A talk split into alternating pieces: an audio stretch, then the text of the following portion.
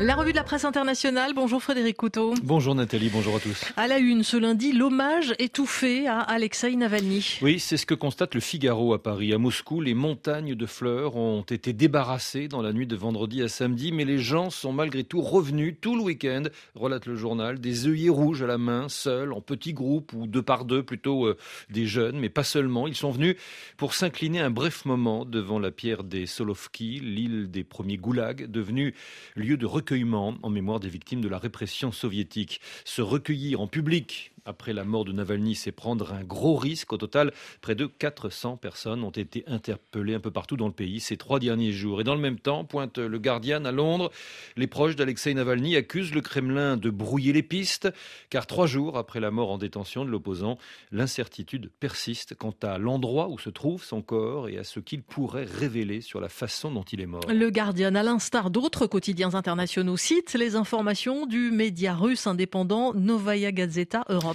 Oui, des informations selon lesquelles le corps de Navalny aurait été transporté hier dimanche à la morgue de l'hôpital du district de Salkart. D'après un ambulancier sur place, le corps de l'opposant présenterait des signes d'échymose qui correspondraient à des convulsions ainsi que des traces de tentatives de massage cardiaque.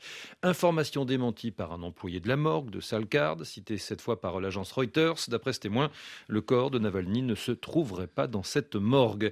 Des informations donc euh, contradictoires qui alimente encore plus le brouillard persistant qui entoure la mort de Navalny, soupire le Guardian.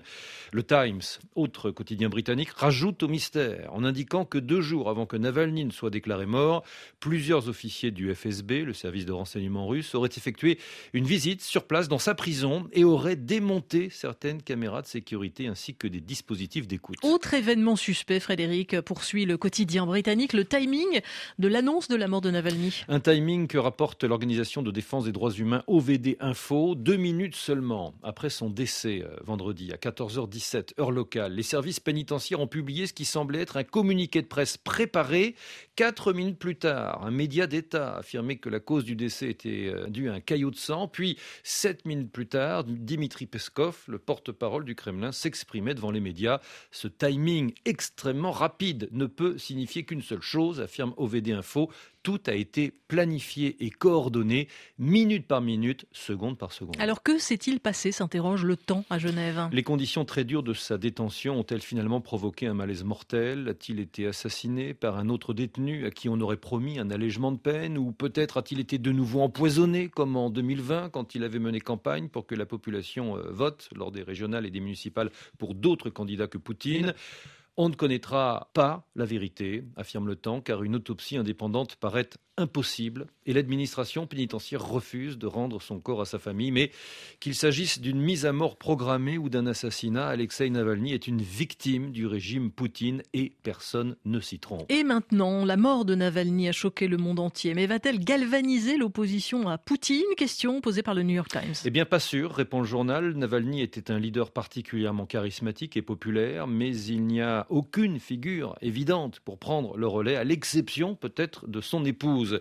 Dans une tribune publiée par le Washington Post, le dissident Nathan Sharansky et l'activiste Karl Gershman se disent persuadés que le régime de Poutine finira bien par s'effondrer. Il y aura une prise de conscience, disent-ils. Il faut euh, un réveil moral. Cela ne peut se faire sans le leadership des prisonniers d'opinion qui, comme Navalny et les innombrables autres personnes emprisonnées, ont le courage moral, la vision démocratique et l'intrépidité politique nécessaires pour tracer une nouvelle voie pour la Russie. Merci Frédéric Couteau. Vos revues de presse à retrouver à tout instant sur RFI.fr et sur notre application Pure Radio.